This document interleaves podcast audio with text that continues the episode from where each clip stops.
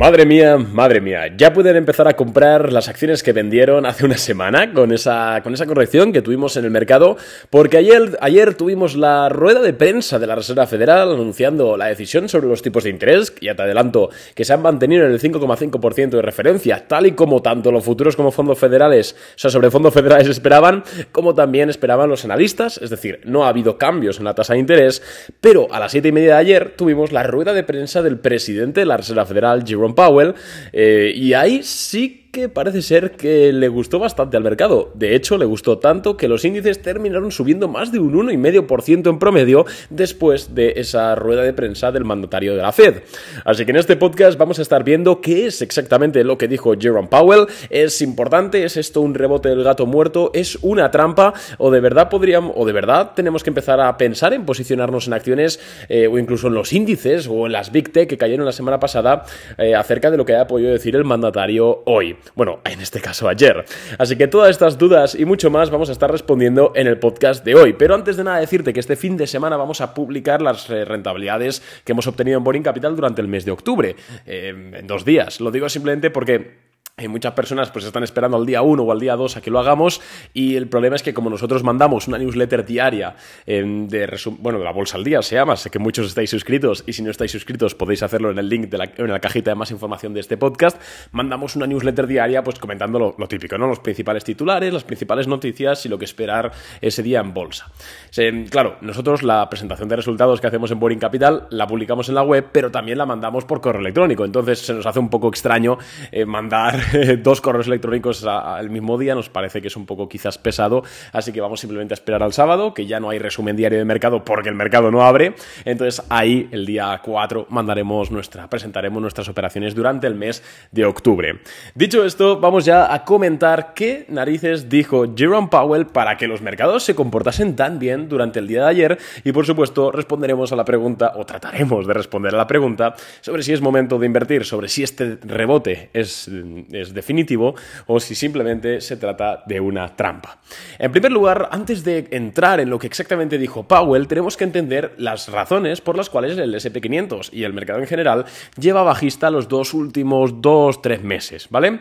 y la razón principal fue la rueda de prensa. Sí, es cierto que Jackson Hole a final de agosto ya puso las cositas, las cositas un, poco, un poco tensas, pero la razón principal o el catalizador principal fue la rueda de prensa que dio Jerome Powell en la decisión de tipos de interés de septiembre, concretamente el 20 de septiembre. En esta rueda de prensa, en, la cual la Reserva Federal mantenía también los tipos en el 5,5% sin cambios, exactamente igual que ahora, en la rueda de prensa de media hora después, Jerome Powell dijo, eh, bueno, más que dijo, se, se mostró con un tono bastante hawkish, bastante, digamos, duro en política monetaria. Dijo cosas como, bueno, básicamente dio a entender al mercado que el higher for longer estaba aquí para quedarse, por lo cual las estimaciones que tenían los inversores sobre cuándo empezaría la Reserva Federal a bajar y a relajar la política monetaria, tras esa reunión, tras esa rueda de prensa de Powell el 20 de septiembre, muchos inversores empezaron a decir, ostras, que vamos a tener tipos de interés más altos durante más tiempo de lo que, de lo que habíamos pensado. Entonces las acciones empezaron a corregir descontando estos escenarios económicamente peores. Además, em, luego empezamos a encadenar un par de datos eh, en los relativos al mercado de trabajo, en los relativos también a PIB, a PMI, donde se veía que la economía americana seguía fuerte y, aunque es contraintuitivo, una economía fuerte significa que la Fed puede mantener los tipos de interés altos durante más tiempo sin causar una recesión. Entonces, por todas estas razones, el mercado estuvo cayendo, ha estado cayendo los dos últimos meses, dos, tres últimos meses, depende de del activo y, de, y del sector, ¿no? Pero sin embargo, llegamos a ayer, llegamos ayer, la Fed mantiene los tipos de interés en el 5,5%, sin cambios, sin subidas, pero sin bajadas, y Powell parece ser que lo hayan cambiado en la tómbola, como diría mi, abuela. Eh, ¿Por qué? Pues porque da un, discurso totalmente distinto al que, al que dio el 20 de septiembre, hace un mes y pico. Y es que Powell, por supuesto, no ha empezado a cantar una sardana, pero lo que sí que ha hecho ha sido empezar a comentar que, en primer lugar, la Reserva Federal estaba contenta con el devenir o la reacción, más bien, más bien dicho, que ha tenido la inflación y los indicadores inflacionarios desde que están aplicando políticas monetarias restrictivas. Es decir, en otras palabras y en cristiano, la Fed está contento, contenta con lo que está ocurriendo con la inflación. Y es que ya lo advertimos aquí en este podcast hace una semana y pico con el dato del PCE que fue efectivamente dentro del esperado y una décima menor que el del mes pasado, que ostras, cuidado porque la inflación sí que está remitiendo y la economía estadounidense no está entrando en recesión todavía. Algo que prácticamente, si me preguntáis hace seis o siete meses, vamos, es que poco más, y lo juro por quien sea, que la economía estadounidense americana iba a entrar en recesión. Pero yo y prácticamente cualquier analista.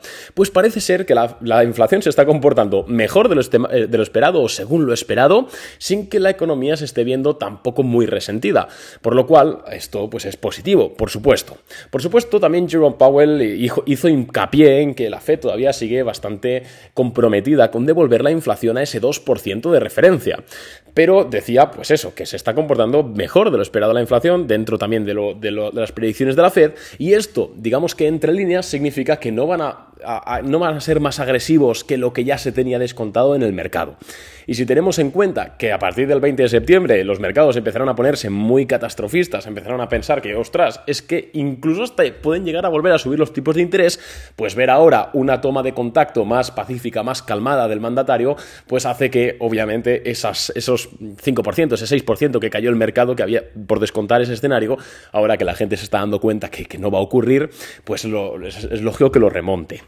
Entonces, pero insisto, esto todavía no significa, eh, esto todavía no es lo que creemos, al menos nosotros en Boring Capital, que va a ocurrir, sino que es simplemente la teoría detrás de esto. Eh, para mí, principalmente, lo más importante que dijo Jerome Powell durante la sesión de ayer y lo que propició esa gran subida en los índices eh, bursátiles americanos fue que, a ver si me recuerdo exactamente las palabras, las palabras exactas, a ver si las puedo bueno, era, venía a decir, es que no tengo nada apuntado, sabéis que yo voy sin, voy sin guion, voy a pelo, estoy totalmente chiflado, pero básicamente lo que dijo Jerome Powell que hizo reaccionar de forma tan positiva a los mercados es que el ciclo económico de alzas en los tipos de interés está llegando a su fin. Sí, sí, sí, el propio mandatario, eh, bueno, mandatario de la Fed dijo que este periodo de eh, política monetaria dura está llegando a su fin.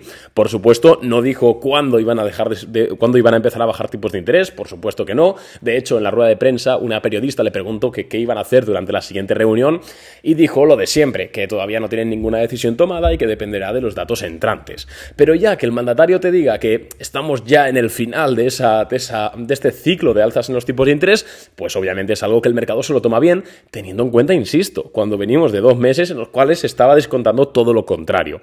Eh, ojo, porque la inflación sigue en el 3 y pico por ciento, ¿vale? Tampoco hay que, tampoco hay que ah, ya mm, sacar las castañuelas, hipotecar la casa y meterlo todo a bolsa. Desde luego que eso es una muy mala idea ahora mismo. El mercado sigue complicado, sí, hay que seguir, o al menos nosotros en Boring Capital seguimos, digamos, con una política de precaución máxima, de alerta antiterrorista, ¿no? Que, que, llamamos por aquí. Pero, joder, pues es, positivo que diga esto y las cosas, las cosas como son. Em, Aparte de esto, la Fed reseñó que, Estados Unidos no va a entrar en que no va a entrar en recesión o que ellos piensan que no van a, no van a entrar en recesión. Y también dijo em, que más o menos no era lo estoy parafraseando, pero dijo que el PIB estaba aguantando bastante bien, aunque era normal que durante los siguientes meses se deteriorase algo el crecimiento totalmente lógico cuando tenemos unas tasas récord en los últimos 40 años. Y también dijo que el mercado laboral está aguantando súper bien. Y la verdad es que esto ya sabéis que ha sido un indicador de, que el mercado laboral fuerte indicaba que la Fed podía ser más agresivo, pero parece ser que ahora la inflación sigue bajando, aunque el mercado de trabajo vaya bien.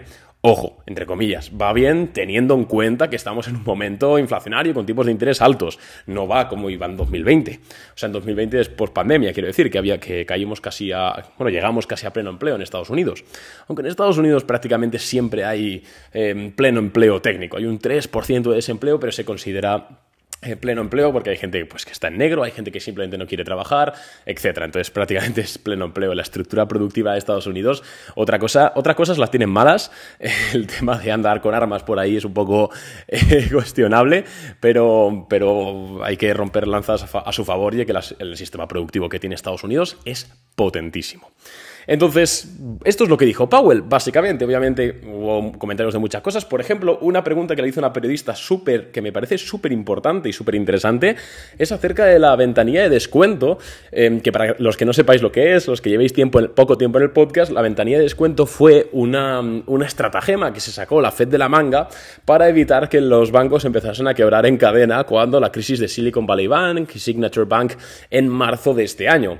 Lo que pasaba es que los bancos estaban quebrando porque tenían que necesitaban liquidez, porque estaba gente sacando los depósitos, entonces eh, no tenían suficiente liquidez, entonces tenían que vender en el mercado, a precio de mercado, los bonos que tenían comprados, que compraron hace años a intereses cero prácticamente. Entonces ya sabéis que ahora como los tipos de interés han subido, el precio de los bonos ha bajado, y si un banco o alguien quiere vender un bono que compró hace dos años, pues seguramente le van a dar mucho menos dinero que el que realmente gastó.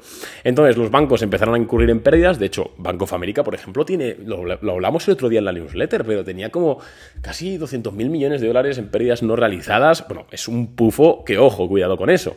De hecho, pequeño paréntesis, un cliente me ha preguntado hace dos o tres minutos dos o tres minutos, no, perdón, 20 o 30 minutos, que, que, opinaba de una empresa que era un banco y le he dicho que, mira, la empresa pinta bien, pero es que no compraría un banco ni harto de vino ahora mismo, precisamente por esto. Entonces, para remediar esto, la Fed lo que hizo fue decir, vale amigos, eh, vais a poder venderme los bonos a mí sin pérdida. Eso es la ventanilla de descuento. Entonces, solventó un poco la, crisis bancaria, por supuesto a costa de, del poder adquisitivo del ciudadano de a pie, pero esto ya, ya estamos acostumbrados desde el año 2007 a que ocurra. Entonces, claro, esta ventanilla de descuento tiene un periodo de un año, entonces en marzo de 2024 termina. Entonces una periodista le preguntó qué tienen pensado hacer con estas políticas de ventanilla de descuento. Y Powell dijo que no tenían nada pensado todavía, ¿vale? No dijo nada, pero me pareció una pregunta muy interesante porque ahora quizás es un poco pronto, pero alrededor de enero, febrero, marzo del año que viene, primer trimestre, habrá que estar muy atento a lo que ocurre con esto porque se puede liar una gorda si la Fed no mantiene esa, esa ventanilla de descuento, que ya te digo yo que la va a mantener pero si no lo, si no lo mantuviese, eh, habría un problema. Entonces esto es un poco lo que dijo Jerome Powell y vamos ahora nosotros lo que estamos haciendo en Boring Capital, lo que estamos mirando y lo que pensamos que puede hacer el mercado. En primer lugar, quiero, quiero hablar que en noviembre sí llevamos una subida de casi el 3%, por, bueno, el 2,5% en los índices, un rebote bastante interesante, pero que de momento puede ser perfectamente atribuible a un rebote técnico. Recordemos que la semana pasada fue una de las peores semanas en bolsa de, 2023, entonces siempre que hay una, una sobreventa se tiende a producir un rebote técnico. ¿Cuándo deja de ser rebote técnico y empieza a ser un rebote medianamente confiable o que tenga algo de continuidad? Pues cuando se produce un forward through day.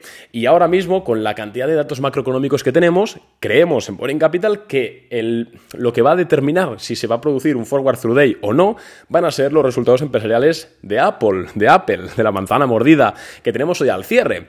Unos resultados de Apple muy positivos o positivos seguramente hagan que las Big Tech recuperen bastante gran parte de la caída que vimos la semana pasada y los índices sigan para arriba. Luego, sería interesante ver a lo largo de, eh, esta semana y principios de la siguiente, eh, no que sigue subiendo un 1% al día el SP500, pero sí que se mantiene más o menos ahí, cae un poquito, digamos que mantiene ese rebote y ahí sí que podríamos quizás hablar de que el rebote tiene continuidad. Ojo, Seguimos en un entorno muy volátil, seguimos en un entorno de tipos de interés altos y seguimos en un entorno en el que prácticamente un, funcionario de Estados Unidos estornuda o estornuda alguien en Israel o estornuda alguien en Ucrania y los mercados dan una pirueta. Entonces, prudencia, poco capital, no nos volvamos locos, eso es primordial. Pero sí que es cierto que, oye, pues hay que aprovechar estas tendencias. De hecho, a modo de curiosidad, nosotros siempre pasamos un screener a las 7 de la mañana, 6 de la mañana, 7 de la mañana, hora española, nos levantamos y pasamos un screener de acciones para ver, eh, pues para añadir en la watchlist empresas que potencialmente podamos comprar y mandarle a nuestros clientes de Boring Capital, ¿no? Y como curiosidad, la semana pasada nos aparecieron dos, nos aparecían estas semanas que están cayendo una, dos cada, cada día o así, y ahora mismo, vamos, nos han aparecido 8 o 10, se nota muchísimo un rebote, y la verdad es que si se produce ese forward through day, Em, va a pintar bastante bien para hacer swing trades y para ganar dinero en el corto plazo. Corto plazo, insisto, al menos bajo mi opinión, ahora mismo no es buena idea eh, embarcarse en ninguna aventura a, 6, 12 meses o incluso más, la verdad, demasiada volatilidad. Pero en el corto plazo creemos que se pueden aprovechar varias tendencias. Eh, nosotros en Boring Capital, hombre, yo personalmente tengo acciones de Google, lo llevamos, las compré en la caída, lo comentamos tanto a los clientes de Boring Capital como también por redes sociales y por aquí, ya lo sabéis, y bastante contento, hombre Google es una de esas acciones que cayó, bajo mi punto de vista, ¿eh? totalmente injustificadamente y bueno, pues ha subido ya un 6% desde, desde mínimos que creo que fueron el viernes, de 120 ahora está 126 dólares, es un 6% de subida. Ayer subió un 2%, en el premercado está subiendo otro 1%, bueno, pues bastante bien, de momento, de momento, y mi objetivo son los 134 dólares por acción. Si llega ahí, ya vendería mi posición. Luego en Boring Capital tenemos una empresa que compramos ayer, que le perdemos un 0,8% de momento, pero vamos a un plazo de 2, 3, 4 semanas inclusive.